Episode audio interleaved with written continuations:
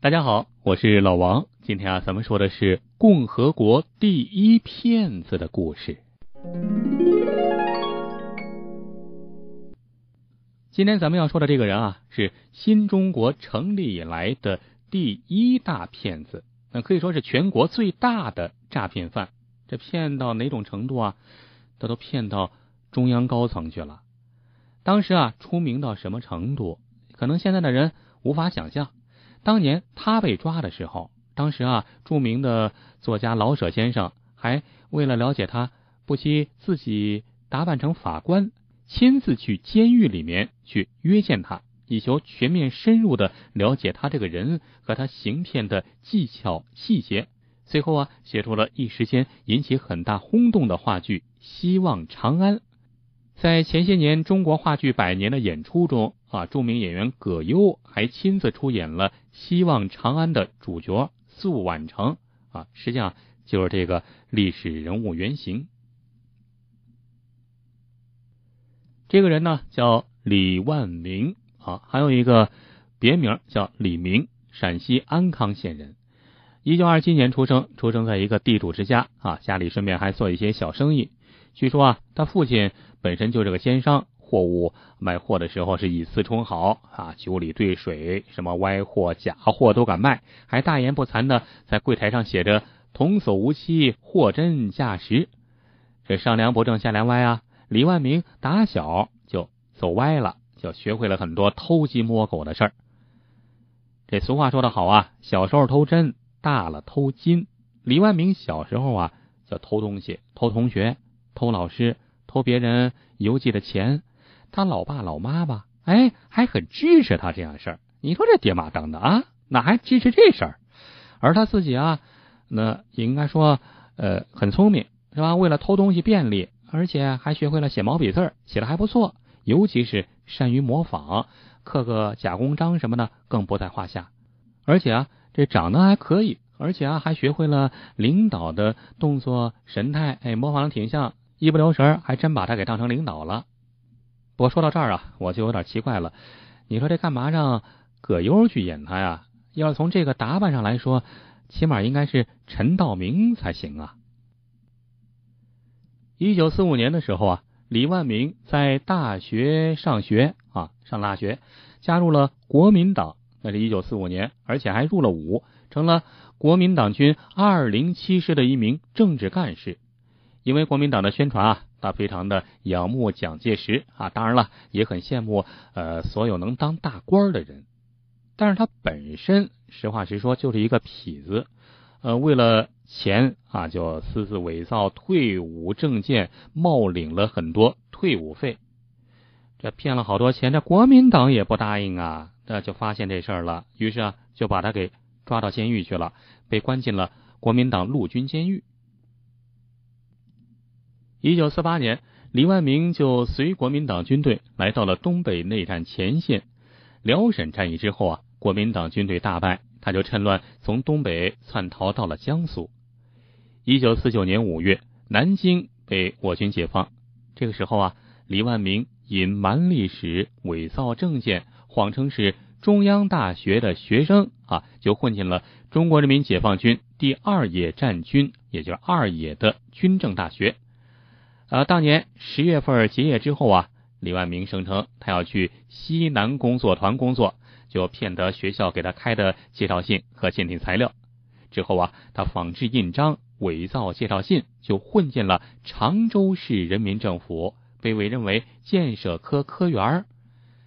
过了几天，他又嫌当科员这职务有点太低了，于是啊，就干脆采用同样的手法，私自。刻了印章，伪造印信啊，声称自个儿是二野军政大学党员教育科的科长，因参加淮海战役残疾，要求给予分配工作。但是当时这个报告递上去之后，哎，被拆穿了。那当时啊，苏南行政的人事部门啊，就识破了这个假党员诈骗犯，一看骗子啊。因为在里面有很重要的一点，就是没有转移党员关系的介绍信，这分明是个骗子。于是啊，就把他送交当地法院，之后啊，被判处了三年徒刑。过了两年之后啊，一九五一年，李万明被提前假释，但是啊，他非但不思悔改，反而啊，就开始琢磨着能不能再骗一把啊，满脑子想的都是升官发财、名誉地位。为了达到这个目的，他又暗下决心啊，决心啊，采取各种欺诈手段，冒一次更大的风险。这年一月啊，李万明在安徽滁州啊一个刻字铺啊，私自就刻了印章，刻了谁的印章？邓小平的印章。因为当时邓小平是二野的政委。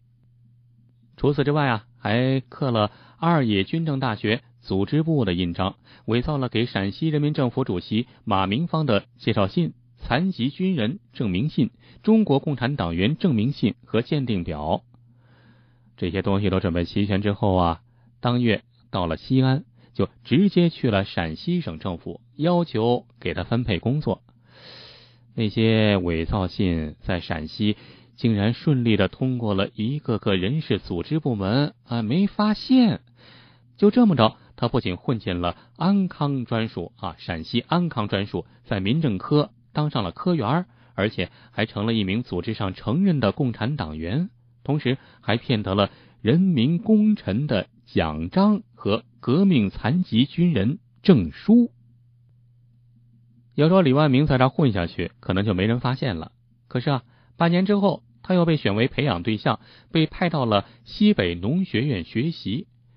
对此啊，李万明并不满足啊，还是要求进步嘛。四个月之后，学院办公室主任兼党支部书记梁书记啊，就接到了一封封面上写着由李万明转交学院的信啊。这信里面是一份二野军政大学组织部发来的军事调令啊。当然了，这是假的，是吧？都知道，里面声称任命李万明。为第十二军三十五师幺零三团参谋长，令速赴中南局报道。西北农学院的领导一看这封信啊，很高兴啊，对此那是毫不怀疑啊，当即批准李万明归队啊。既然部队上让你回去，那你赶快回去吧。就给他开具了转移党员关系的介绍信，办理调动手续啊，还和这个骗子一起拍了留念照啊，拍了合影留念。就这么着。李万明利用自己携带档案之便，趁机销毁了部分档案，又装进去所谓的“一九三六年参加红军，历任三五九旅连长、营长、志愿军团参谋长，曾获战斗英雄、模范共产党员”等假履历表和鉴定书，并带着骗得的西北局党员介绍信和伪造的二野军政大学组织部给中南局组织部、中南局民政局的介绍信。于一九五二年二月抵达武汉，这就到了武汉了。从西北出来，到了武汉，这时候啊，李万明那已经成了诈骗老手了。到达武汉之后，那就把这些证件都拿出来。这证件非常的厉害啊！当时啊，就迷倒了一批人啊，骗到了一批人。他不再冒充一般的革命军人了，就把自己给打扮成老红军、战斗英雄。模范共产党员团参谋长，这头衔多厉害呀！这些漂亮的头衔果然就帮了他的大忙，因此他就被介绍到中南军政委员会农林部工作，很快就当了农林科学研究所秘书主任，而且运气还不错，还有幸参加了中国农业考察团赴苏联参观。一九五二年九月回国之后。李万明又再次故伎重演，这一次啊，他又伪造了志愿军归国代表团团长李雪三的来信啊，声称已取得陈赓司令员的同意，调其赴朝鲜任十二军三十五师副师长兼参谋长。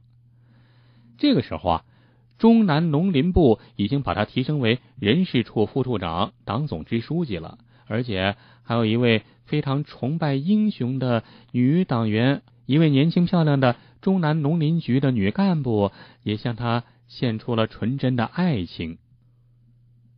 这李万明是胆儿越来越大了，又开始琢磨着想爬上更高的位置。一九五二年十二月，他干脆啊，又捏造了中国人民解放军代总参谋长聂荣臻的电话指示，通知他去北京去见陈赓司令员。他用一张纸啊，把这几句话写上，送给农林部领导之后，就获得批准此行。在北京期间，他又伪造了陈赓将军给中南林业部领导的复信，声称军委已决定调李万明任十二军参谋长，因身体欠佳，暂回中南休养。回到武汉之后，东南农林部的领导就安排他住进了东湖疗养院，之后啊，又让他去杭州等地游玩。他还编造谎言说。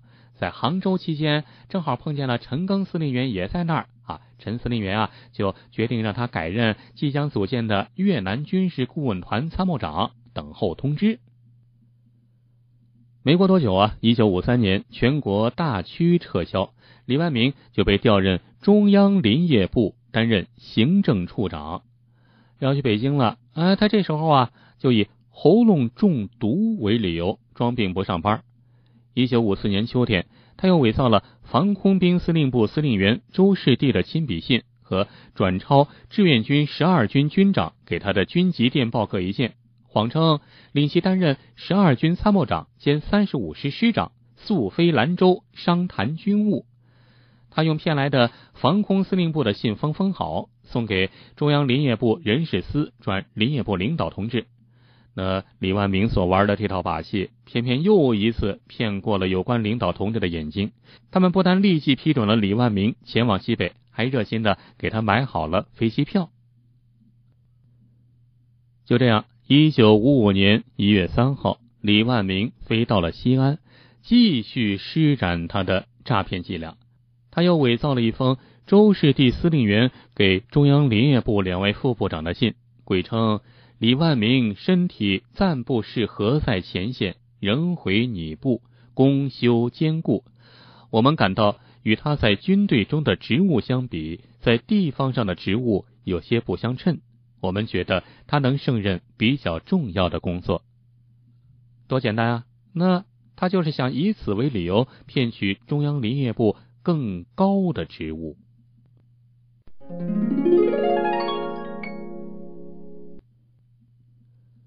可就在这个时候，李万明暴露了。是怎么暴露的呢？他在途经西安的时候啊，胆大包天啊，居然和当时的陕西省委书记张德生等人谈话。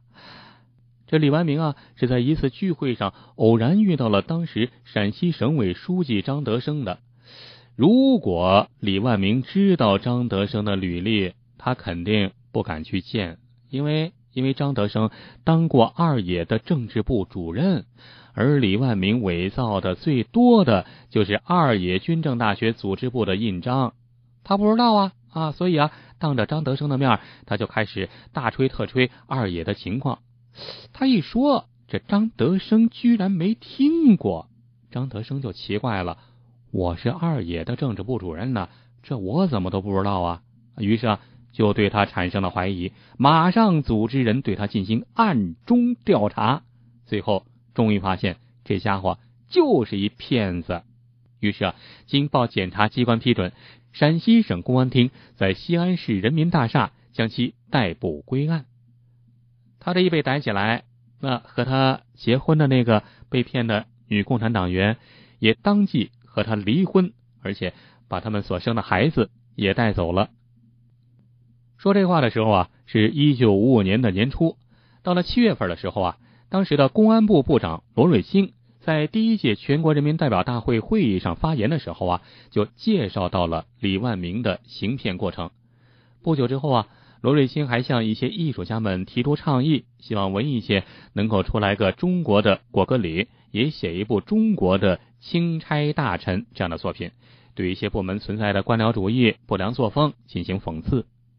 就这么着，被称为人民艺术家的老舍先生随即亲自前往采访李万明，并以其案件为原型，于第二年初就创作了五幕话剧《希望长安》。话剧公演之后，立即轰动全国，李万明啊也成了当时家喻户晓的人物。第二年，一九五六年八月三十号。北京市中级人民法院公开审理李万明一案，以政治诈骗罪判处其有期徒刑十五年，剥夺政治权利五年，没收全部赃物。此后啊，李万明被送到北京市监狱劳动改造。在第十个年头，他又被转送到西安市东南郊的新安劳改砖厂。一九六八年，由于文化大革命，又被加刑十年。一九七八年三月二十四号。李万明在坐了二十三年监狱之后，终于获释出狱。监狱方面给他的评语是这样的：说李万明在一九七三年、七四年、七五年抢救砖窑拉砖的遇险马车，受到群众好评。该犯劳动态度端正，年年出勤满，能够完成和超额完成生产任务，爱护公务，注意质量。在工业学大庆六笔竞赛中，先后四次。被评为优胜工人，表现突出，多次受奖，却有立功赎罪表现。李万明获释之后啊，就到西安汽车制造厂工作了。获得新生之后啊，他连添了四件喜事儿啊。第一件呢是，呃，加的那十年徒刑啊，算是这个加错了，错案啊。另外一个呢，又找到了亲生儿子，找到亲生儿子，喜结良缘，又有了家啊。后来啊。又给转成了国家正式工作人员。那当时啊，是一九七八年中共十一届三中全会之后，党中央提出了平反冤假错案。因为李万明啊，在文革中被加刑了十年啊，加了十年徒刑，属于错案，不仅得到平反，而且还领到了一笔赔款，现金五百元。他从五十年代被判刑之后啊，老婆离婚了，儿子下落不明。多少个日日夜夜，李万明一直在思念着亲骨肉，就连做梦也经常想起儿子。这被放出来了，新生了，行动自由了。他想到的第一件事就是想去找儿子。他找遍了农业部、林业部，也到原居住地找过了，可是却一直杳无音信。一直到了四年之后啊，一九八二年，那当时啊，电视台。播放了一条介绍李万明新生的新闻啊，介绍了李万明的新闻之后，哎，正好被他儿子看到了，于是啊，就给陕西日报写了信。不久之后，他们父子终于相认。当时啊，正好赶上儿子操办婚事要结婚了，李万明高兴坏了，赶紧发电报表示祝贺，并寄去了一百块钱表示心意。这当时的一百块钱，这估计。等于现在一万块钱吧。一九八三年春节期间啊，李万明又经人介绍，同一位勤劳朴实的农村妇女结了婚。二十多年孤身一人的他，又有了一个温暖幸福的家。除了这之外啊，还有一件好事，就是一九八四年四月，当时啊，他已经五十七岁了，要说已经超过了国家规定的招工年龄了，本来不能转成正式工人的。但是啊，党和政府考虑到他表现比较突出，就以特殊情况把他转成了国家正式工人。一九九一年，李万明在西安因病去世。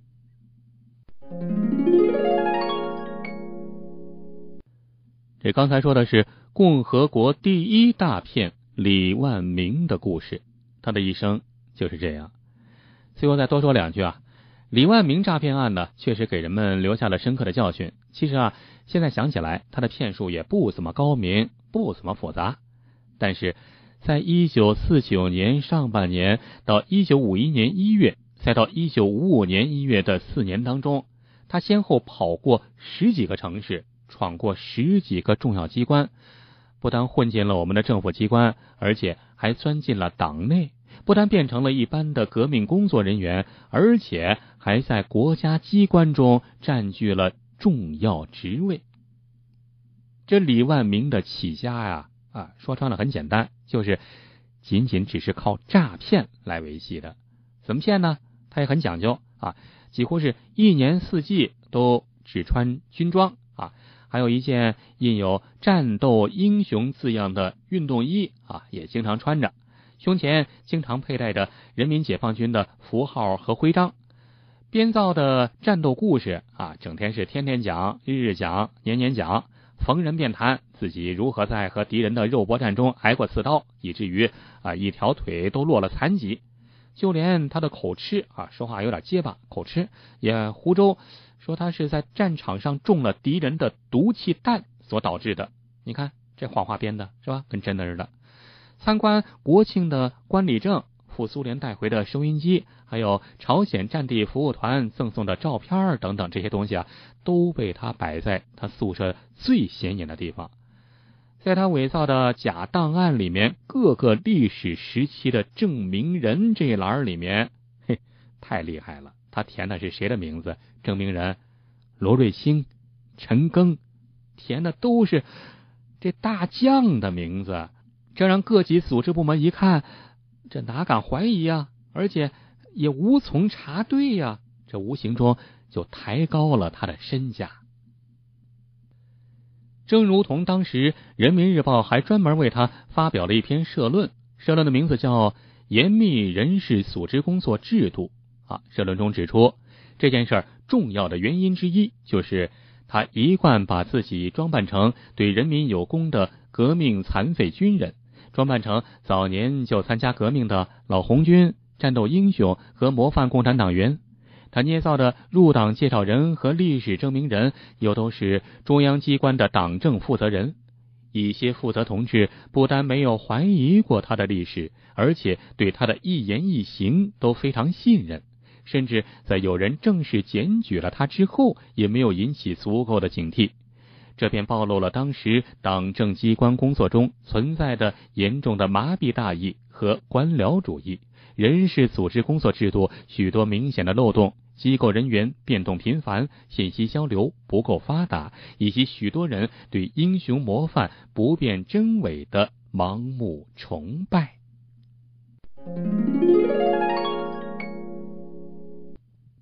好了，刚才说的是共和国第一大片李万明的故事，老王就和您聊到这儿，感谢您的收听，欢迎您继续收听老王的其他节目，咱们在别的节目里再会吧。